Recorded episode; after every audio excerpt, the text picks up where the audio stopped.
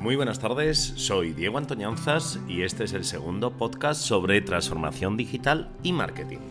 Hoy os voy a hablar de el Big Data, de los datos, eso de lo que todo el mundo está hablando ahora y especialmente gente tan interesante como Chema Alonso, que es CDO de Telefónica, y eh, la persona responsable sobre la seguridad y la ciberseguridad de todos los datos, eh, tanto de Telefónica como de sus clientes. Chema Alonso tiene una conferencia súper interesante que se ha colgado recientemente en YouTube que se llama Big Data e Inteligencia Artificial para Chicos Malos. En inglés es Big Data and Artificial Intelligence for Bad Guys. Os lo digo en inglés porque el título está puesto en inglés. Fue publicado el 14 de junio y en ella Chema lo que trata de eh, contar al público que está oyendo es cómo los datos bien utilizados pues están muy bien eh, aplicados, pero aquellos datos que se utilizan de forma maliciosa pueden llegar cuanto menos a sorprender a las mentes más inquietas. Y es que vamos a analizar un poquito qué es lo que está pasando con los datos. Mirad, el, el, dato, el que llaman el futuro petróleo, es hoy ya petróleo, hoy ya es dinero. El otro día en una charla interesantísima que dieron desde el BBVA, se planteaba cómo los bancos van a ser los futuros poseedores, como si fueran representantes de vuestros datos.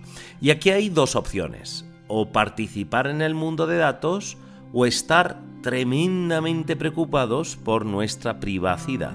Pero claro, estar tremendamente preocupados por nuestra privacidad implica no usar WhatsApp, no usar Internet, no usar los buscadores, no usar Facebook, no usar prácticamente nada. Es decir, salir de este mundo, ni siquiera usar Netflix, nada, no podéis.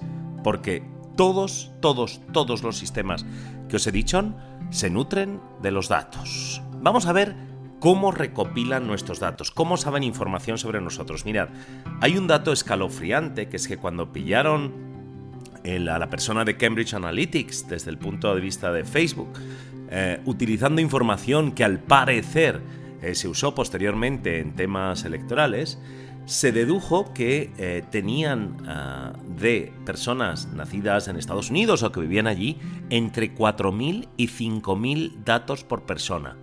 Que si yo me pongo a pensar en datos sobre mí mismo, de verdad que me cuesta recopilar entre 4.000 y 5.000 datos. Bueno, pues a través de Facebook han podido recopilar entre 4.000 y 5.000 datos de estas personas afectadas por el problema de Cambridge Analytics. Pero voy a intentar resumiros muy mucho qué es lo que tenéis que hacer si no queréis que eh, vuestros datos sean utilizados de forma maliciosa, que como podéis ver lo vais a tener bastante complicado. Primero, cada vez que aceptáis condiciones de servicio es muy curioso que prácticamente nadie lee qué es lo que se está aceptando. Y es que a través de la RGPD, famosa, la Ley de Protección de Datos Europea, ahora todos los portales están obligados a decir, muy bien, acepta usted las condiciones de servicio, ¿verdad que las acepta? Sí. Nadie le da a más información. Y si le dais a más información, vais a ver la cantidad de entidades, personas, y sobre todo datos nuestros que comparten con el exterior por el mero hecho de navegar por sus portales. Ni os cuento el tema de aplicaciones. ¿Cuántas veces en, temas de aplicaciones hacemos los downloads pensando o siendo uh, absolutamente felices pensando que estamos descargando una aplicación gratuita? Vamos a ver chicos, chicas, no hay nada gratuito la aplicación está utilizando nuestros datos para vendérselos a terceros, empezando por WhatsApp, pasando por Telegram, Instagram, cualquiera de ellos utiliza ah, nuestros datos. Ni os cuento la telefonía móvil.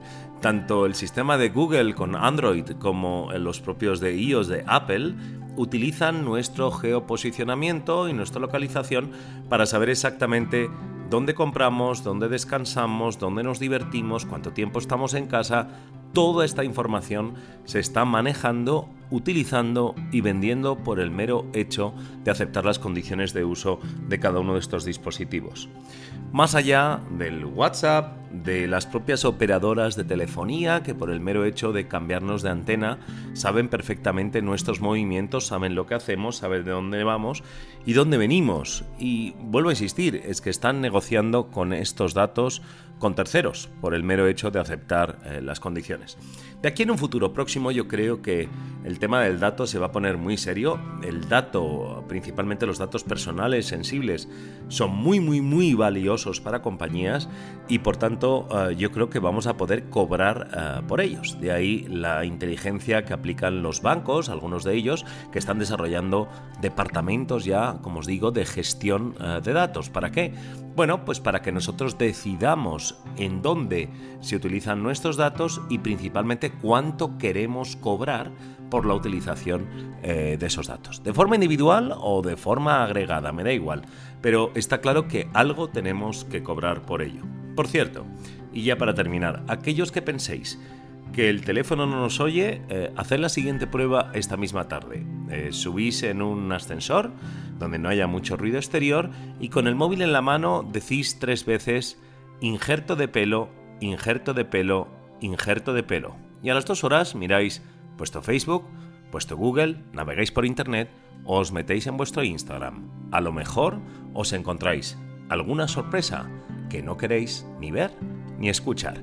Muchas gracias, este es el podcast de Diego Antoñanzas, suscríbete si te ha gustado y dale a me gusta.